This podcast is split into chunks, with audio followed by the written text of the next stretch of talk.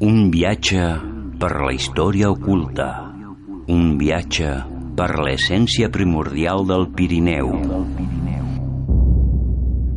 Àrea hermètica. Una recerca d'altres realitats. Estàs dintre de Radio Caldes FM, la sintonia termal.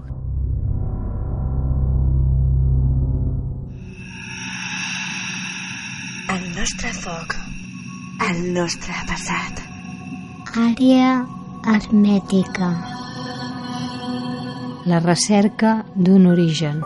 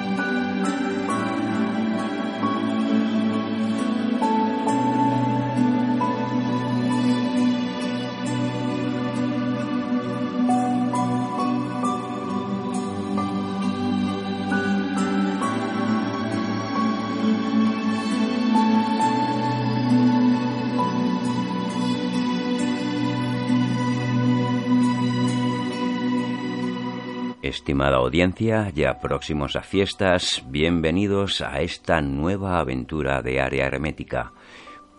Hoy con nosotros un regalo muy especial de Navidad, edición número 59 de Área Hermética, ya próximos a Navidad. Esta semana tenemos como invitado especial, repitiendo, a Carlos Oyes Estopiña. Nos acompañará y nos desvelará algunos secretos de esta comarca tan mágica una de las comarcas que, según los entendidos, de las más mágicas que hay en la península ibérica. Con todo el contexto de contenidos, empezamos aventura de área hermética. Y a continuación, todo seguido, una introducción y presentación del programa de hoy. Recuerda que estás en área hermética a través de Radio Caldas 107.8 FM, por internet radiocaldasfm.cat y por su app.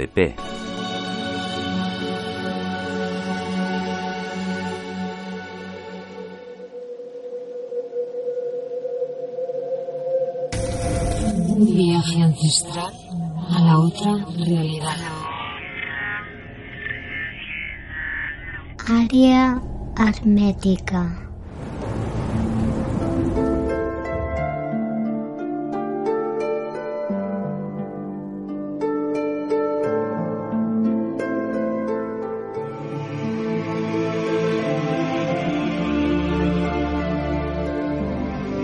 Programa número 59 de Área Hermética. Esta semana vuelve con nosotros Carlos Oyes Estopiña. En esta nueva aventura nos adentraremos en Matarraña secreta. Una nueva obra donde se puede descubrir la comarca. Matarraña secreta. En cada localidad se esconde un secreto. Matarraña secreta, donde las civilizaciones ancestrales, cátaros, templarios, dejaron su huella a través de la historia. Matarraña secreta. Donde la energía telúrica emana. Hoy en el programa Área Hermética. Carlos Oyes Estopiña. Toda una eminencia en la investigación y divulgación del misterio en Aragón. Matarraña secreta. Hola Carlos, buenas tardes. Hola, buenas tardes, ¿cómo estamos? Muy bien, muy felices, es como un regalo tenerte otra vez después de la temporada pasada con el tema que nos ofreciste sobre los fenómenos, los ovnis, toda aquella historia de Aragón que para nosotros, bueno, nos llenó mucho y sobre todo pues no hacía mucho, eh, algunos oyentes nos hacían comentarios sobre Matarraña. Digo, bueno, pues nos esperaremos próximos a Navidad que tendremos una sorpresa. Y cómo no, una persona muy apreciada para nosotros, no lo digo yo, a la parte que te puedo tener aprecio, sino que lo dicen pues personas y, y bueno, ya están preparando viajes a, la comarca. ¿Tú eres natural de la comarca Matarraña, Carlos? Sí, sí, yo soy nacido en Valderrobles. Ostras, pues clavado. Desde luego que es una de las comarcas que, bueno, el año pasado estuvimos y no tiene nada que... Porque la palabra no me sale por la magia que tiene, ¿no? Todos estos lugares. Sí, sí, es, es un sitio muy especial. Escucha, no, no, es porque sea mi comarca donde he nacido yo, pero es que realmente aglutina muchas cosas muy curiosas sobre el tema de lugar mágico, ¿no? Lugares mágicos. Sí, sí, pero es que es. Yo, por ejemplo, eh, teníamos mucho, mucho corrido por la parte del Pirineo de Occitania, y bueno, y cuando pegas el salto y ves todo aquello que hay en la antigua Occitania, toda esta historia medieval, la época de la herejía, los cátaros, templarios, y entonces cuando hice la primera visita a la comarca de Matarraña y empecemos a ver lugares como Fresneda, los cementerios me medievales de Fuente Espalda, las estelas discoidales, las cavidades iniciáticas, bueno, eh, fue un, parece que fue del siglo XIII ya cuando finalizó, que era la fuga de la herejía hacia sí. las comarcas norte de Cataluña, Tarragona y la parte de sur de Aragón, como es Matarraña, y la parte norte de, de Valencia, pues es una continuidad, ¿no? Y se sí, ven sí, esas sí, huellas. realmente, realmente es lo que hay allí, es una continuidad un poco de toda la historia que aconteció en lo que es el sur de Francia. Uh -huh. Pues bueno, eh, empezamos, Oye, Carlos. Espera, tengo un poco de retorno. No sé si lo puedes quitar porque es muy desagradable. Me digo yo. A ver, Judith, que está a controles. Judith Gutiérrez hoy hace la sustitución a Monter. ¿Te llega todavía, Carlos? A ver, hola. Sí, un poquito más bajo, pero me llega. Me digo todo yo todo el rato, vamos. Hmm. Ah, vale. No, es que tenía pegado el, el auricular del teléfono cerca de microcontrol. Pues bueno, Hola. Eh, ¿subsanado, Carlos, ahora? A ver, un poquito. Me, me, aún me oigo, pero ahora es bajito. Bueno, vamos a ver si seguimos un poco adelante y sobre el camino va. Decía Carlos que, bueno, Sí. tú nos ofreces un trabajo contundente, matarraña secreta. Y todo aquel que lo conozca sabrá de que es un lugar encantador, mágico, porque bueno, por esta tierra llegaron a pasar civilizaciones ancestrales, dejaron sus huellas en las piedras, cátaros, templarios, calatravos. Y no solo eso, Carlos también es eh, de SIPE, de la Sociedad de Investigación Paranormal de Aragón. Y bastantes eh, eh, movida habéis tenido en Pinseque, ¿no? Sí, hace muy poquito tuvimos el duodécimo ya congreso, que ahí es nada, de, bueno, pues eh, enigmas de la ciencia. Sí, sí. Y lo que hace, lo que hace nuestro grupo es, eh, de alguna forma, galardonar a la gente que investiga, ¿no?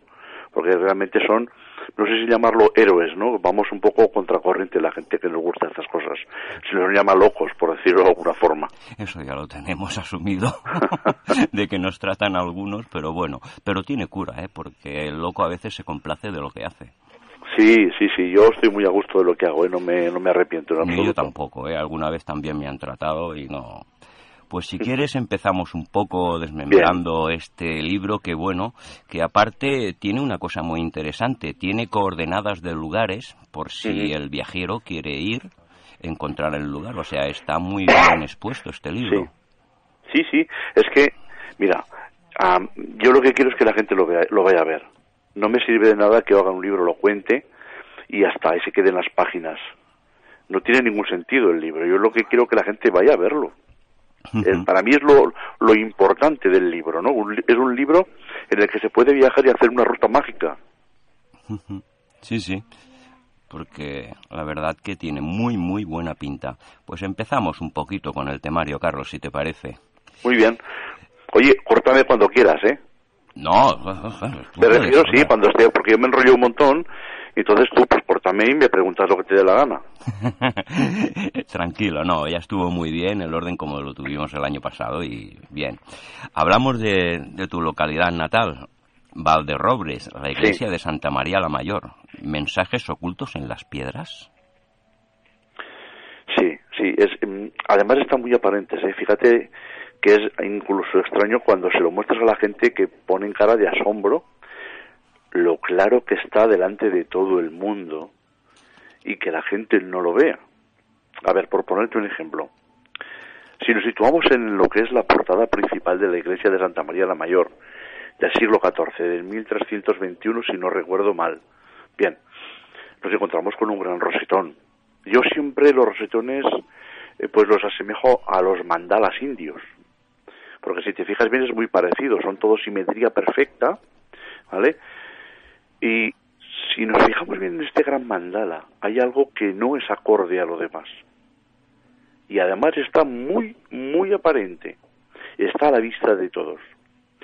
Bien, si nosotros nos fijamos en el centro del mandala, en el centro hay una cruz, una cruz latina, de cuatro aspas iguales.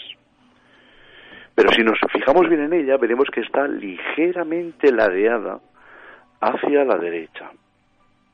Esto, después de ver la gran perfección que tiene todo este rosetón, es imposible que haya sido un despiste del maestro cantero. Eso no cabe pensarlo así. Luego, está hecho a propósito, ¿no? Bien, ¿por qué está ladeada? Bueno, nos está indicando una posición concreta en el año. Nos está indicando que el templo está fuera de eje, no está perfectamente alineado eh, eh, este oeste, o sea, cabecera y pies del templo. Está ligeramente ladeado. Y es como si el maestro cantero dijera, eh, cuidado, que yo sé colocar o alinear bien el templo. Lo que pasa que lo he hecho así a propósito. Porque cierto día del año el sol tiene que incidir en un rosetón triangular que en la parte trasera. Y si no tiene esa desviación, jamás podrá suceder esto. ¿Vale? Es algo muy curioso, o sea, está hecho a propósito. Pero ahora fíjate qué cosa más curiosa. Si nos metemos dentro, volvemos a ver el rosetón por la parte interior y está claro que sigue estando inclinada esa cruz. Pero en este caso la, la orientación que nos indica es otra. Si nosotros hacemos un esfuerzo mental y cogemos ese gran rosetón con la mano y lo, lo, ponemos horizontal dentro de nuestra palma de la mano, en la misma posición que está vertical, veremos que la parte de arriba de la cruz nos está indicando la dirección de Tierra Santa. ¿Vale? Es perfecta la alineación que tiene. Sí, sí, es muy interesante. Es que las coordenadas nos llevan directamente a Jerusalén es algo muy curioso. Es decir, no solamente nos tenemos que quedar con la lectura de la inclinación de la cruz central de Roselton desde fuera de la calle.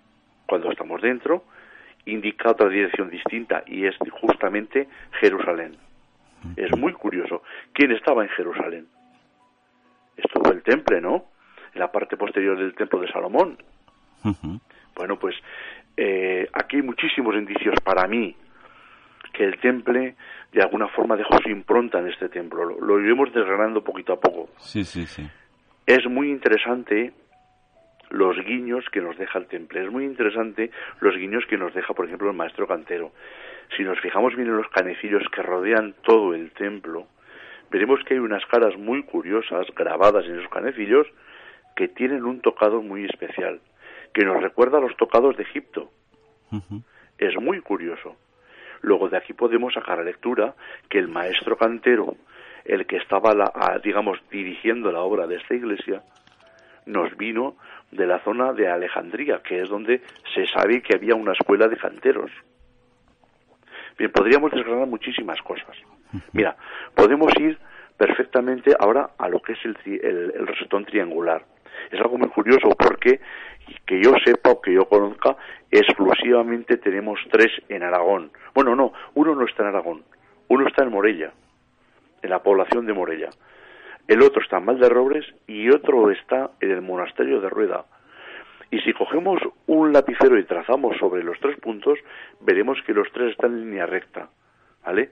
Que unirían con la zona de Sagunto, que sería uno de los puertos más importantes donde atracarían los palcos que vendrían de Tierra Santa.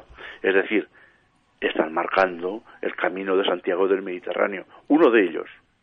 ¿De acuerdo? Sí, sí, sí. Es muy interesante. Sí, sí, muy interesante.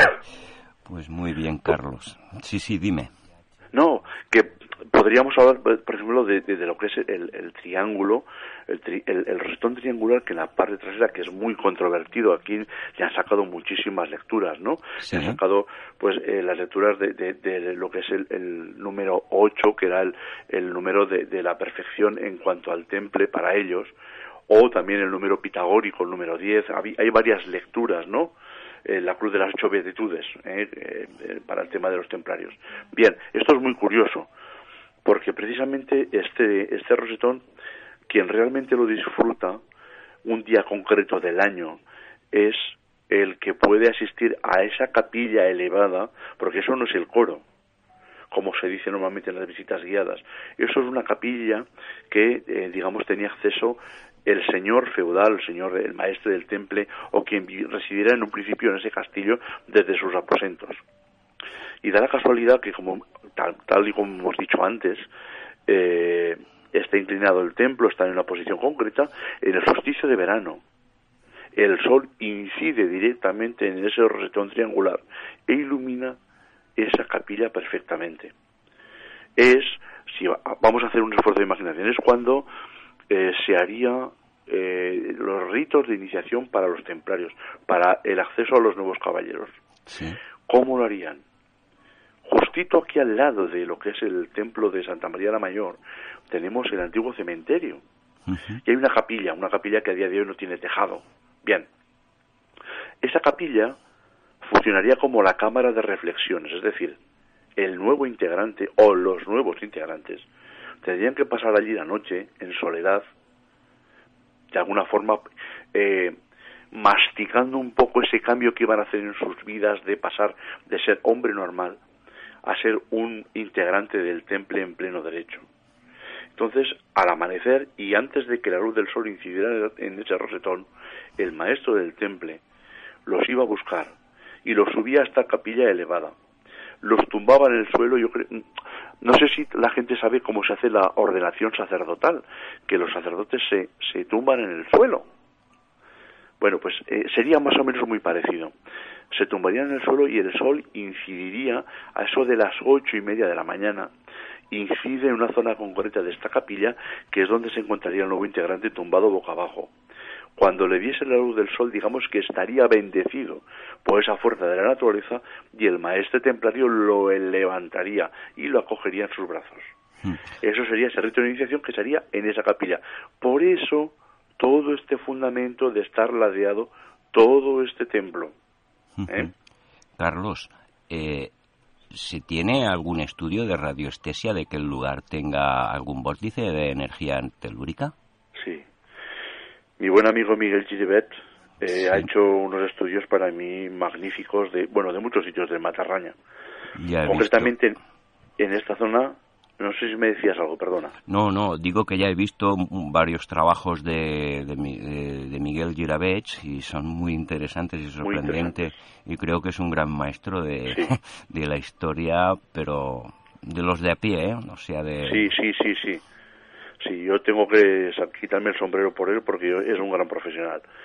Bueno, pues esto que me preguntas tú de la energía sí que existe y existe en la vertical de esta capilla porque es que da la casualidad que precisamente debajo de esta capilla elevada existe otra capilla que es la de San Juan Bautista.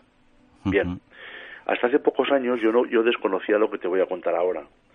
Resulta que en, las últimas remodelaciones que se hicieron en este templo, creo que fue sobre el 66 o por ahí aproximadamente, en esta capilla existía todavía una cavidad en el subsuelo, o sea, por debajo de la iglesia, donde había en una zona rocosa, había un sótano, digamos, y en una zona rocosa había como una bañera labrada en la roca. Ese es el punto energético más de más potencia que hay allí en este templo, que de alguna forma eh, quedaría justo donde estaba ubicado el antiguo ábside de la iglesia románica, la anterior, la que tiraron para hacer la gótica, ¿de acuerdo? Es decir, la iglesia románica sí que estaba ladeada y orientada hacia, hacia el este, pero la iglesia gótica la, la desorientaron para que la luz diera en este retón. Bueno, pues como te digo, en ese punto de esa capilla, que está justo debajo de, esta, de la capilla elevada, ¿vale? Es donde está toda la fuerza telúrica del templo. Y allí, donde te digo yo que hay esta gran bañera excavada en la roca, se cree que es donde hacían eh, los, los, ritos de bautizos por inmersión del temple. ¿Vale? Ahora, a día de hoy, tú entras a la iglesia de Valderrobres y no ves nada. Vas a esa capilla, que es donde está la pila bautismal, y no hay ningún agujero en el suelo.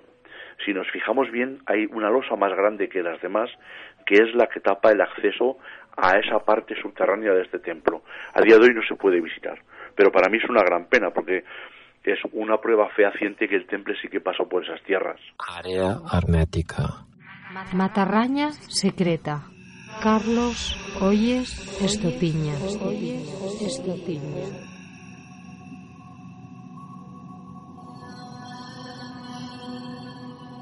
Sí, está claro que la huella es, y no de este lugar, sino también de otros. Es que cada vez que ponemos en boca esto me recuerda el, esta, esta, esta clase de, de bañera que dices me recuerda a las que había antiguamente en los hipogeos, que eran de tipo iniciático. Sí. O sea que es muy similar, muy similar. Sí, sí. De, hecho, yo soy de los que piensa que el temple cogía de cada una de las, no sé si en religiones o movimientos espirituales que había, eh, cogía lo que más le interesaba y posiblemente esto le haya venido de lo que tú dices. Sí, o sea, lo que te estoy diciendo, el comentario que te comentaba yo, es, por ejemplo, viene al culto de Mitra. Ya. Aquí en Mataró hay bastantes hipogeos de estos y, y, bueno, se tiene la hipótesis de que podrían ser iniciáticos. Por eso te, te, lo comentaba, pero por eso me he sorprendido también por lo interesante que es por la exposición que estabas dando. La verdad que es muy curioso que esté esto dentro de lo que es un templo cristiano. ¿vale?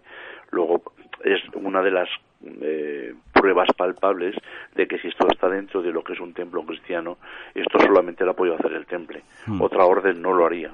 Sí, me parece que hay otra similar en la iglesia que hay en Barcelona de San Justo y Pastor, detrás del ayuntamiento. Creo que hay también otra otra piscina de estas, no, no sería desdeñable, ¿eh? Piensa que en Barcelona pues el temple también estuvo asentado. Tenía puerto de mar. Es que es normal que, que lo tenga. Bueno, lo que es la franja Aragón-Cataluña, por toda la costa, bueno, las, las encomiendas que había, si miramos un mapa, es, es grandioso lo que hay. Claro, claro, pero hay que dejar claro una cosa, que es que antes que todas las encomiendas que hubieron en España, que hubieron muchas, solamente existía el temple y del temple ya, digamos, empezó a... me refiero en España, ¿eh? O en la península ibérica. ya se empezó, digamos, como a, montar otras cosas, a montar otro tipo de encomiendas, como los calatrabos, en fin, eh, salieron más, ¿vale? no, me sale, no me vienen a la mente más nombres. Pero los primeros, los primeros fueron ellos, fueron los de que de alguna forma marcaron eh, un poco la línea a seguir para las encomiendas.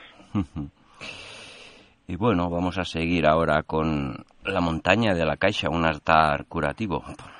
Esto es muy curioso porque hay mucha gente que desconoce lo que pasaba allí.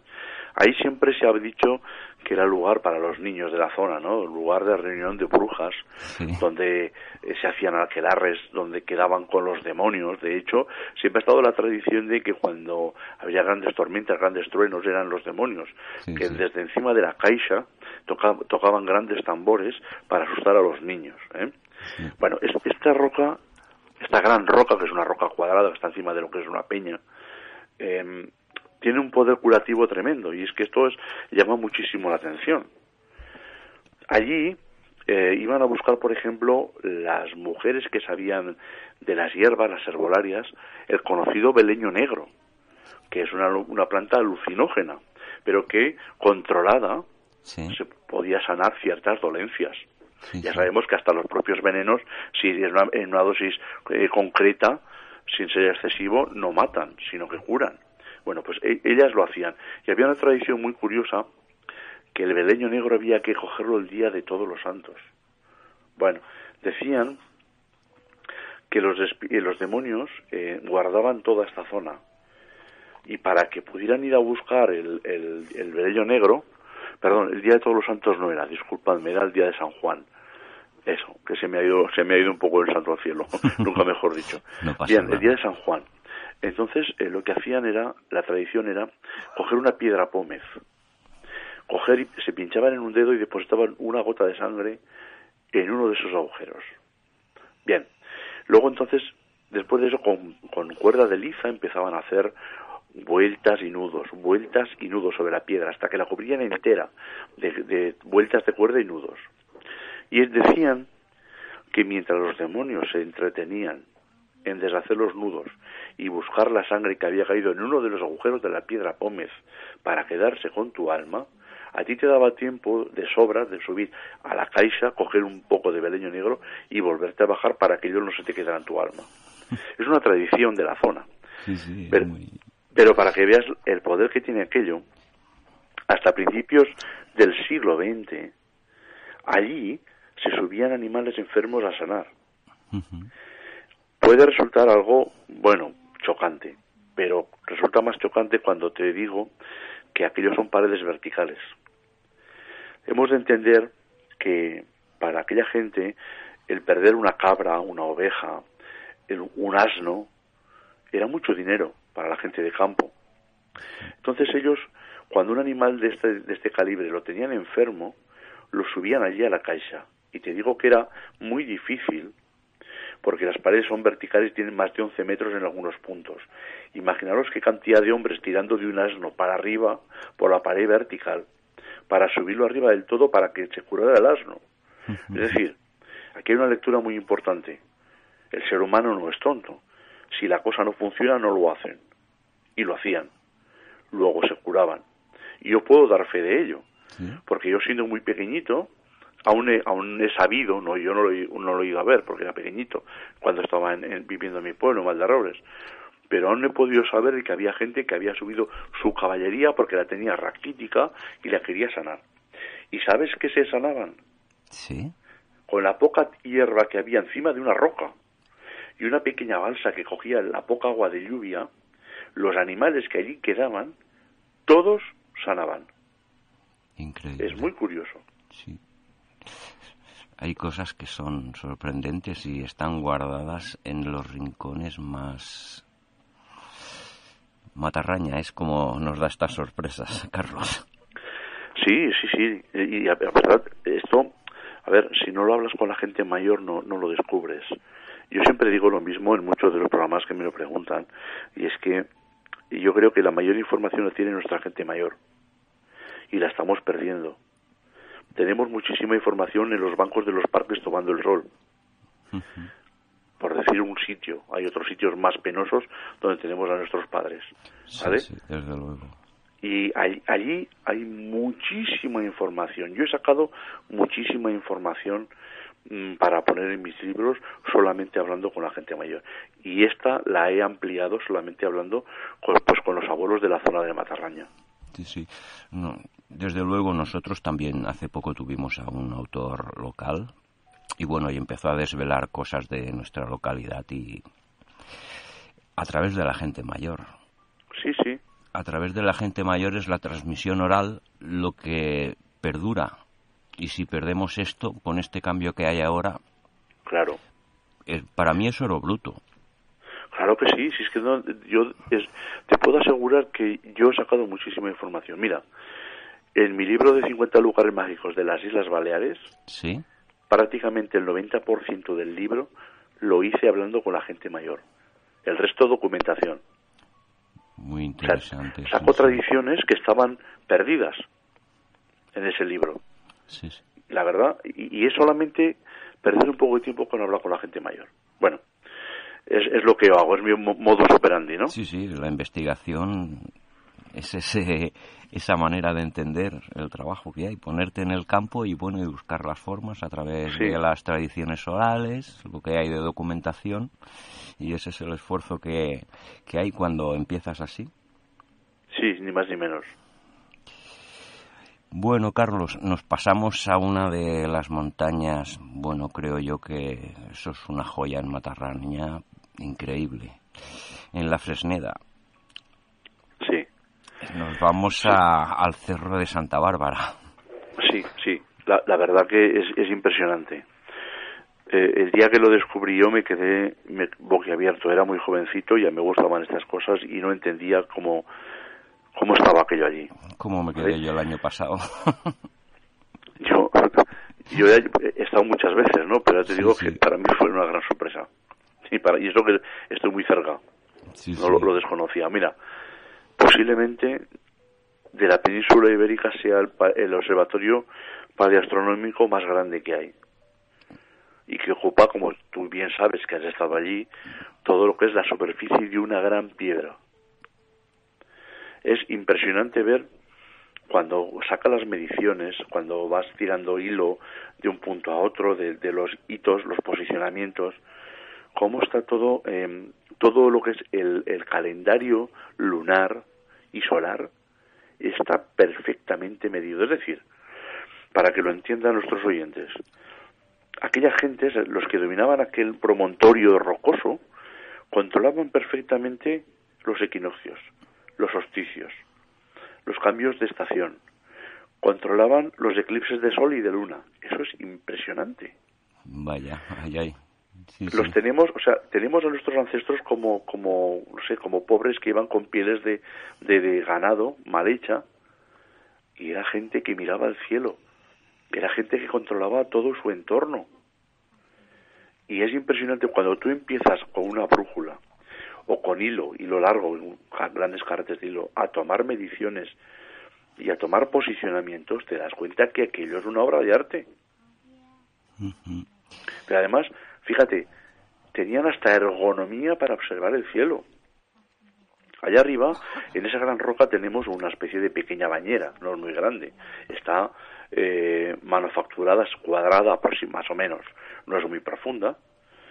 Y todo el mundo eh, entiende que era algo para cerritos de inversión por inversión. Puede ser. Claro, yo lo puedo aceptar perfectamente. Pero si trazamos paralelismos con otras zonas, aquello era una forma para observar el cielo de una forma más cómoda. Es decir, en vez de estar levantando la cabeza hacia arriba, miraban en el agua el reflejo de las estrellas, miraban para abajo, que era muchísimo más cómodo para observar las estrellas. Es, es, es todo un compendio de sabiduría de nuestros ancestros. Es, es impresionante. Bueno, pero es que al lado, por ejemplo, justamente en ese promontorio rocoso, hay una ermita también llamada de Santa Bárbara, que es la que le da el nombre a toda esta roca, que ya no tiene tejado, está muy mal trecha, que si nos fijamos bien, quien construyó este pequeño templo quiso hacer, quiso hacer lo mismo que lo que hay fuera. Es decir, En la parte exterior tenemos, lo como he dicho, una, una especie de pequeña piscina o gran bañera, y a unos pocos metros de esta gran bañera, eh, labrado en el suelo, tenemos como el ara, donde se colocaba el que de alguna forma controlaba los movimientos de los astros.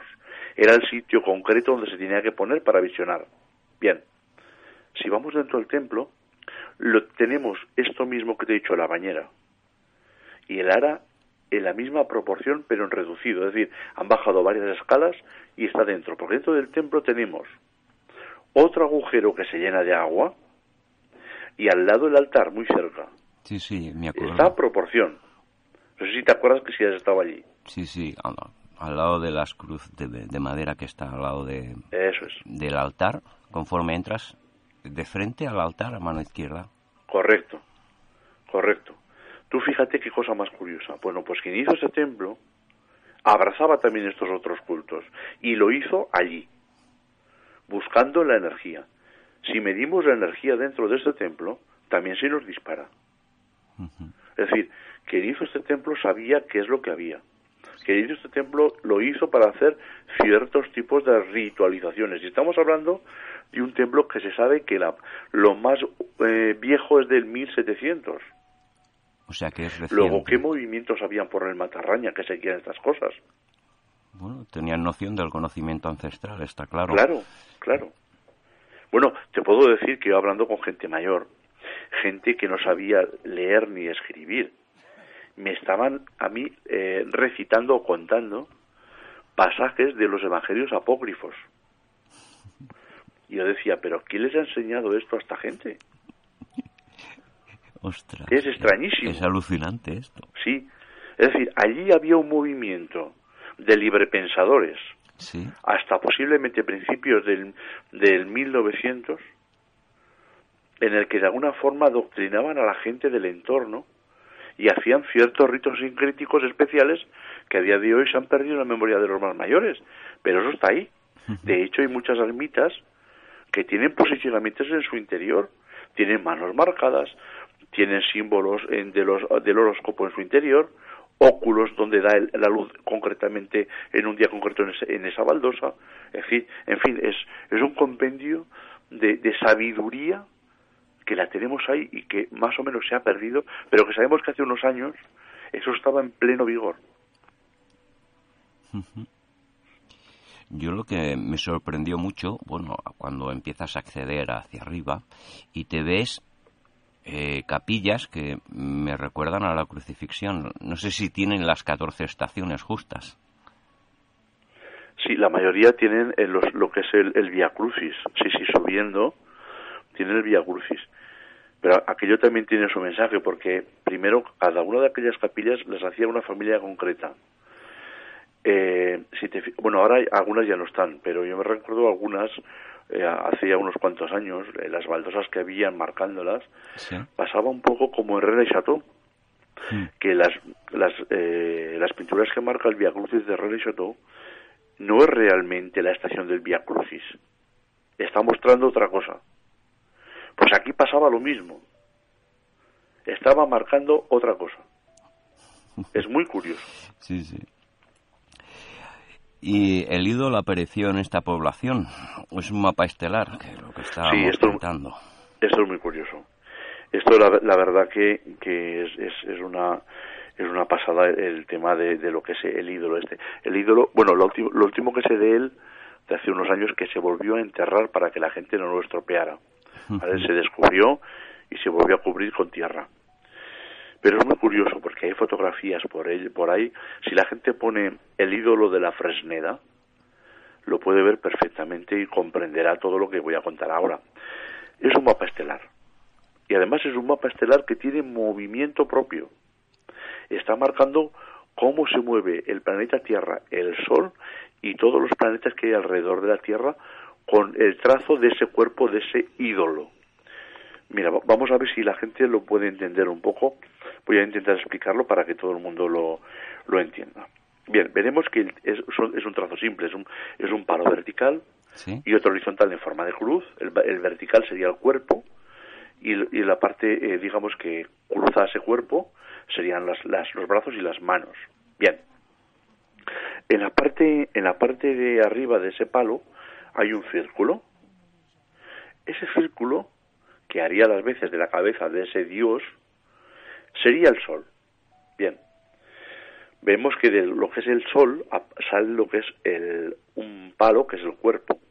Eso indica el movimiento que daría alrededor de esa cabeza. Vamos a imaginarnos que ese palo va dando vueltas alrededor de la cabeza. Ese palo que lleva cogido los brazos. Luego esos brazos que llevan dedos, cada dedo es un planeta. Dan vueltas a la vez alrededor del Sol. Por eso digo que tiene movimiento. Pero hay una cosa muy curiosa. Vamos a ver. En uno de los lados hay tres, hay tres planetas, tres dedos, perdón. Uno es Mercurio, el otro es Venus, eh, y el otro lo marca también como el Sol. Son los tres eh, astros celestes que tienen una órbita normal, no es elíptica, es una órbita redonda. Bien, en la otra mano, en la derecha, tienen eh, cuatro dedos, que serían Marte, Saturno, Júpiter y la Luna. Estos cuatro planetas tienen una órbita elíptica. Tú date cuenta cómo lo conocían esta gente ya, los movimientos de los astros que comprenden, digamos, por nuestro sistema solar. Es una auténtica barbaridad. Bien, luego vemos que la Tierra está arqueada y en el medio tiene la prolongación del cuerpo que eh, los entendidos han, han visto el miembro viril, el pene. Bien, las piernas arqueadas están dibujando lo que es eh, el contorno del planeta Tierra, justo al otro extremo de lo que es el cuerpo, que es donde estaría el Sol. Todo este conglomerado gira alrededor del Sol, el planeta Tierra, que con el pene es su eje propio, que gira sobre sí misma, y a la vez, como todos los demás, alrededor de la cabeza. Pero fíjate qué cosa más interesante y lo que observaban esta gente del cielo. Encima de la cabeza de este dios hay un punto un poquito separado, picado en la piedra. Es la estrella polar. Sobre ella gira todo lo demás. Fíjate hasta qué punto controlaba esta gente los movimientos de los astros. Es impresionante. Impresionante, no. Muchísimo más, porque yo había visto el símbolo, ¿vale? Y bueno, tendría su explicación, ¿no? Tampoco la deducía porque no, no llegué a, a saber esto hasta ahora mismo. Y bueno, pues fuera de serie. Todo lo que nos has contado es una información exquisita para el lugar. O sea, tanto, tanto, tanto por el símbolo. Solo que la exposición que nos has dado ya, ya tiene muchísimo y, fuerza, y, fuertemente muy interesante. Pues bueno, eh, también hay cuevas iniciáticas en la zona. ¿Y por qué no? Vamos a comentar alguna. La, cueva de, del Calcol. Sí, esto nos tenemos que ir a Beceite. Esto está dentro del propio pueblo y muchísima gente que va a ver Beceite, que es precioso, el pueblo, pues siempre la pasa por alto, no, no va a verla. Y yo eh, pongo las coordenadas GPS y cómo llegar hasta ella porque creo que merece la pena que la gente la visite.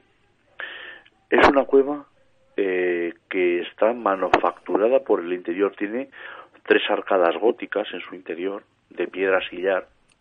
No sé qué hacen porque realmente al ser una, una roca ya de forma natural eh, labrada, no tenían por qué estar. Sin embargo, entiendo que quien se fijó en esa cueva quiso hacer allí un templo, un templo muy íntimo, un templo que yo casi me atrevería a decir eh, dedicado como a la diosa Isis, no a la madre tierra, ¿vale? Porque es una cavidad hacia adentro de la tierra. Bien, yo recuerdo hace unos años que en la parte interior del templo, cerca del Santo Santorum, hay como tres partes, eh, había en la, parte de la izquierda como un pilar apoyado a la pared. A día de hoy ya no está. Pues algún vándalo lo habrá hecho desaparecer.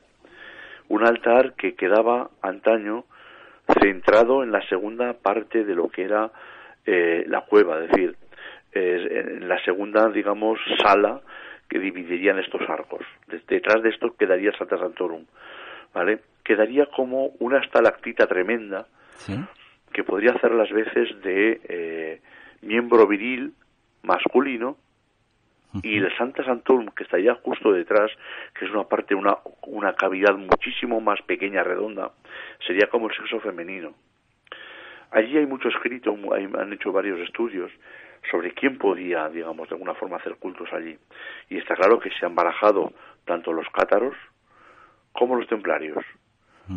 Hemos de saber, bueno, sabemos perfectamente que prácticamente vivieron y convivieron en el tiempo. Sí, eso, es cierto. Y más o menos ambos, eh, digamos que abrazaban ciertas creencias comunes. Luego podemos entender que cualquiera de los dos pudieron estar allí. A día de hoy, digamos, eso está ya totalmente desprotegido, o sea, no está todo vacío. Vacío porque durante la Guerra Civil Española aquello se empleó de polvorín por las eh, milicias republicanas, entonces no queda nada, de lo que pudo haber allí no queda nada. Pero cuando entras allí dentro, aún te queda esa, ese, esa impregnación de energía, notas como te flaquean un poco las piernas cuando entras en este lugar que es profundo, húmedo como el sexo femenino y que de alguna forma yo creo que eh, las connotaciones que pueda tener esta cueva va un poco por ahí, por el tema de la veneración a la madre tierra. Sería un culto a la fertilidad. Posiblemente, sí. Fue muy interesante. Mm, y de ¿Tú tienes noción de que alguna de las cuevas que hay en la comarca fuera iniciática, eh, pero en el, iniciática en el sentido de, de nuevos adeptos, de iniciados, que se nombraran iniciados en la comarca de, de Cátaros, bueno, perfectos, o serían solo santuarios para culto?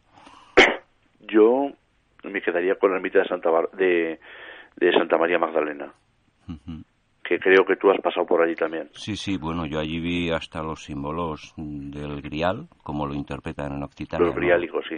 No tiene nada que ver. Es una pena que, esa ermita esté como está. Y yo la verdad que no me gusta subir mucho, pues porque para mí se me cae el corazón a los pies. Sí, sí. Yo por lo que vi, bueno, la cueva la vi, es interesante todo lo que hay. Y bueno, y cosillas me encontré yo allí cosillas y muy vinculadas al parentesco que comentábamos antes de Occitania.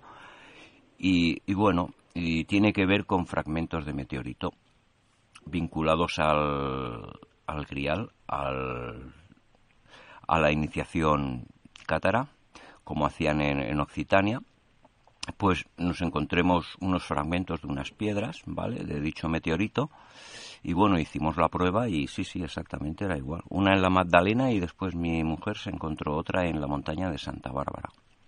Mira. Mm, muy pequeño, pero bueno, hicimos la prueba y o sea que el conocimiento y, lo que queda por ahí escondido es, es, alucinante. No puedo decir más porque en este sentido, según qué cosas, tengo ignorancia, ¿no? También lo tengo que reconocer. Pero estoy dando la veracidad de que es un lugar que se están descubriendo cosas y tú nos lo muestras, pero es que el interés es más interesante de, de, más allá. O sea, lo que puedes venir y encontrar todavía allí. Incluso la misma persona cuando está allí con el, consigo misma, pues bueno, puede tener un, una conciencia sanada, ¿no? O sea, que vayas allá, que estés un poco en según qué lugares, como un poco depresivo y, vengas pensando de otra manera, ¿no? Yo eh, conozco una persona que estando allí dentro salió corriendo de la cueva de la Magdalena, de la, de la iglesia, o la ermita, no sé cómo llamarlo, porque eh, estaba sufriendo un trance, es decir, de forma automática, no había hecho ni relajación ni nada, y se asustó muchísimo. eh, la, la, la energía que se mueve allí es tremenda si te has fijado en el suelo de la, de la ermita de la Madalena, en lo que es la parte de la cueva, hay cazoletas en el suelo, en la roca. Sí, ahí es donde yo te, te digo la vinculación con el grial. Claro, claro, claro. Y es que es muy importante, es decir, eh, eh, culturas ancestrales, aquello ya lo tuvieron como algo muy especial y el catarismo lo recogió, recogió el, testigo y lo acrecentó. Aquello tuvo que ser muy especial. La gente no sé si se da cuenta de que lo poco que queda de lo que destrozaron, aún se ven parte, las partes superiores de antiguas lápidas de gente que descansó allí. Que para quien fuese aquello fue muy importante. Muchísimo. Además, está concebida, y tú que has hablado del sur de Francia, como las que hay en, en esta zona francesa, en plan un poco fortificada, es decir, pudiendo, pudiendo hacer la entrada en la parte central y delante de forma majestuosa, la hicieron en esta en un lateral, más pequeña, impidiendo un poco la entrada o, lo, o los envites de, ¿vale? Es algo muy especial esta ermita. Hmm. Yo la tengo poco estudiada. Me gustaría perder más tiempo, pero cuando voy allí se me llena el cuerpo de pena, porque verla como está, sí, la verdad, en realidad es, absoluto. es así. No te creas eh, que también en la parte de Occitania también está dejado y bueno, lo mantiene la gente porque son asociaciones voluntarias y todo. Y de hecho, eh, la cueva de la Magdalena, nada más subir y ves piedras con cazoletas, ya ves de que ahí hay, hubo algo muy interesante y una civilización ancestral y bueno, como comentábamos, templarios y cátaros tenían noción de este conocimiento ancestral y lo interpretaban en culto y, en tantas cosas como pudieron hacer. Claro, claro, claro, claro, claro. Bueno, seguimos con más, con más, perdona, iba a decir más cuevas, cada aceite, la piedra cabellera, un altar ancestral. Esto también tiene pinta de interesante. Sí, sí, sí. ¿Ahí no has estado? No, no, no, ya te digo, hice partes. No me podía en un fin de semana muy poco, pero pronto volveremos. Pues mira, eh, para que te hagas una idea, esta piedra caballera, ¿Sí? Eh, la gente de la propia población de Calacete, los más mayores, te dicen que allí iban a hacer misas los templarios. Así de claro, la gente mayor. Y eso ha pasado de boca a boca, ¿vale? Ya todo el mundo sabemos cómo es una piedra caballera, que tiene está montada sobre otra roca y tiene una, pequeña visera. Bien. Si subimos a la parte superior de esa roca, por la parte trasera hay una especie de toscos escalones hechos con piedra, veremos que en la parte superior lo primero que nos, nos damos cuenta es que la piedra está labrada y tiene ángulos. Es decir, creo que tiene, si no recuerdo mal, ocho lados. Bien. Tiene varias cazoletas que nos posicionan perfectamente en los puntos cardinales, norte, sur, este, oeste. Y luego hay otras cazoletas que están desviadas, que son las que nos están hablando de los solsticios y los equinoccios. Hay una catoleta que tiene una forma muy especial que todo el mundo le llama el pájaro, porque se parece a un pájaro con las alas abiertas, que esa está eh, eh, apuntando lo que es en, en el atardecer de lo que es el solsticio de verano, en el ocaso del sol. Pero la cosa es muy curiosa, porque si subimos muy altos, es decir, vamos a hacer un esfuerzo de imaginación y subimos, pues vamos a poner unos 50 metros en el cielo y lo vemos desde arriba, muy altos. Y contemplamos todas las ermitas que tiene alrededor cada aceite, que son unas cuantas. Nos damos cuenta que todas las ermitas junto con la, la eh, piedra caballera están formando la constelación de Virgo. Y la piedra caballera es la constelación más importante que es la estrella espica. Dime tú, en aquella época, estamos hablando del paleolítico, ¿cómo podían hacer eso con esta proporción tan pasmosa? Porque desde la piedra caballera hasta la primera ermita igual tienes un kilómetro en línea recta.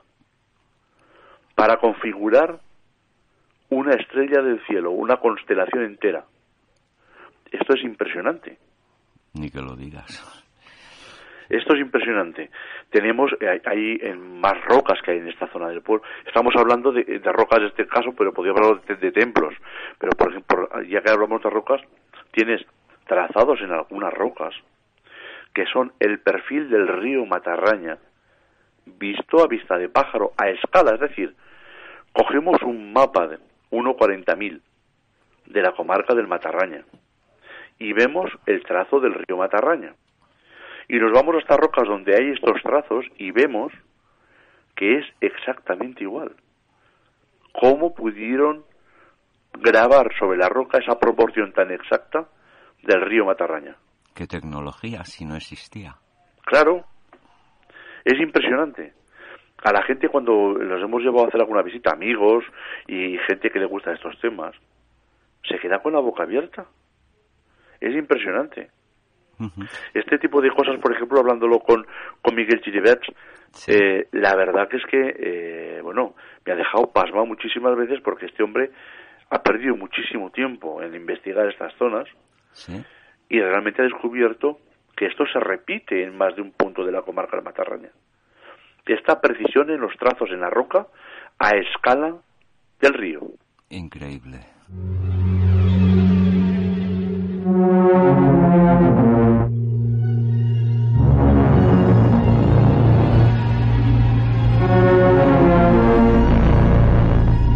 Área hermética.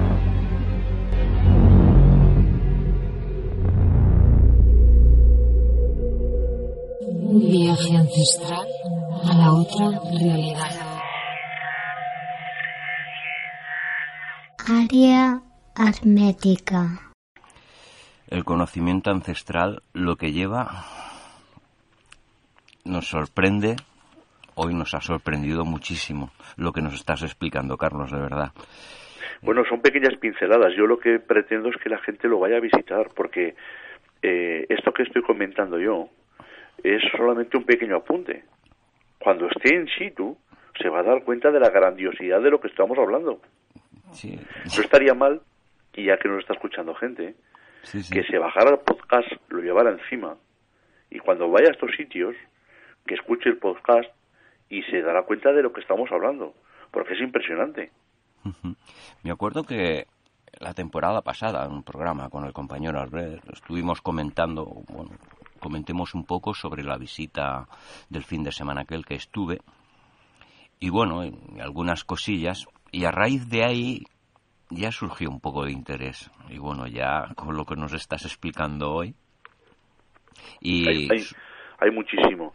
Si, si pudiéramos coincidir en el Matarraña tú y yo, te enseñaría rincones fantásticos. pues no te extrañe que primavera, verano, un fin de semana que estés, te haga coincidir. Pues no hay ningún problema, ya lo sabes. Y nos quedaba alguna cosilla más los últimos cinco minutos. Eh, la Torre de Arcas, ermita de San Bernardo. ¿No tendrá que Es- ver con Bernard de Claravall? Sí, sí. Sí, San Bernat. Sí. Eh, es impresionante lo que hay en este pueblo. Fíjate, solamente un pequeño apunte. Tanto la iglesia mayor como la ermita están dedicadas al mismo santo. Esto ya por de pronto es curioso, porque normalmente la, la- la- iglesia parroquial de un pueblo está elevada a un, a un santo o a una santa y luego la ermita a otra. Normalmente siempre es así. Aquí no. Los dos a San Bernardo de Claraval. En, la- en lo que es la iglesia parroquial se destrozó totalmente durante la guerra civil. Pero en la ermita, que está muy, cerca, muy cercana al pueblo, junto al cementerio, es impresionante toda la iconografía que hay ahí dentro. Además, está también orientada. Ahí encontramos, por ejemplo, vamos a, desgranar un poquito así por encima, por, por el tiempo, igual ya nos encorre un poquito. Tenemos una baldosa con una, una baldosa con una mano marcada en ella. Hay quienes han querido interpretar el símbolo cátaro, los cinco elementos. Bien. Esta ermita funciona de una forma muy concreta. Está elevada a la Virgen, ya que en el altar mayor tenemos la figura de la Lactio Bernardi, la lactancia de Bernardo. La Virgen María, la supuesta Virgen María, está dando de mamar a San Bernardo, dándole con, con ese líquido eh, la sabiduría la- y la elocuencia a este santo. Bien, todos sabemos que realmente quien se está mostrando allí es a la diosa Isis. Es, digamos, un, un templo pagano por todos los lados. Tiene dos sibilas eh, controlando ese altar, vigilando. Las dos eh, con, con mucha simbología. Una lleva un libro abierto, que es la de los matemas, la que todo el mundo puede acceder a esa sabiduría, con el libro de, con el símbolo del chin, el mudra, Sí. de la sabiduría. La otra del otro lado está el libro cerrado, ¿de acuerdo? Donde eh, digamos, está diciendo que no todos pueden llegar a esa sabiduría. la, de, la del otro lado, la otra sibila. Carlos. Y con, con un bastón de mando, con un, con un callado largo. Hay muchísima, muchísima eh, simbología. Pero este templo, como te podrás imaginar, también funciona en un año, en un momento determinado del año. Es en septiembre, cuando está Virgo en el cielo. Volvemos con Virgo, con la Madre Tierra. Carlos. Ese día. Se nos eh, acaba el, tiempo. ¿Perdón? Se nos acaba el tiempo.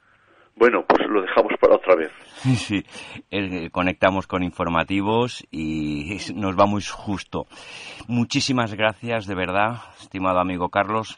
La audiencia lo agradecerá muchísimo y para nosotros ha sido un regalo de Navidad tenerte y a mucha gente de la audiencia que nos lo habían pedido. Recibe un fuerte abrazo de área hermética. ¿De acuerdo, Carlos? Pues encantado de haber estado en la área hermética, de haber compartido con, contigo y con todos tus oyentes, bueno, pues eh, este pequeño esbozo de lo que es el Matarraña secreta. Y bueno, pues hasta la próxima vez que queráis. Estaré encantado de estar con vosotros. Muchísimas gracias. Recibo un fuerte abrazo del equipo. Un abrazo. Gràcies.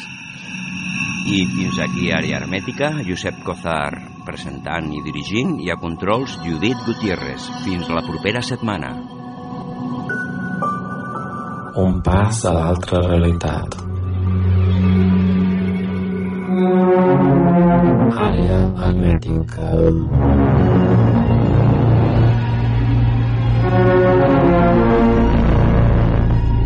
Àrea hermètica.